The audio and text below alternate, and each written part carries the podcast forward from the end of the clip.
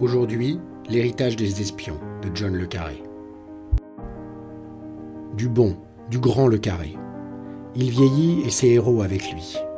Comme le suggère le titre, ce nouveau roman met en scène l'éternelle opposition des classiques et des modernes, appliquée cette fois au monde clos de l'espionnage.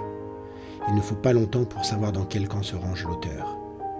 À l'occasion d'un procès initié par les enfants d'anciens espions sacrifiés sur l'autel de la guerre froide, la jeune garde du MI6 se cherche des boucs émissaires pour se protéger et convoque à Londres l'un des Smiley. Les aficionados comprendront. Mais ce n'est pas à un vieux singe qu'on apprend à faire la grimace.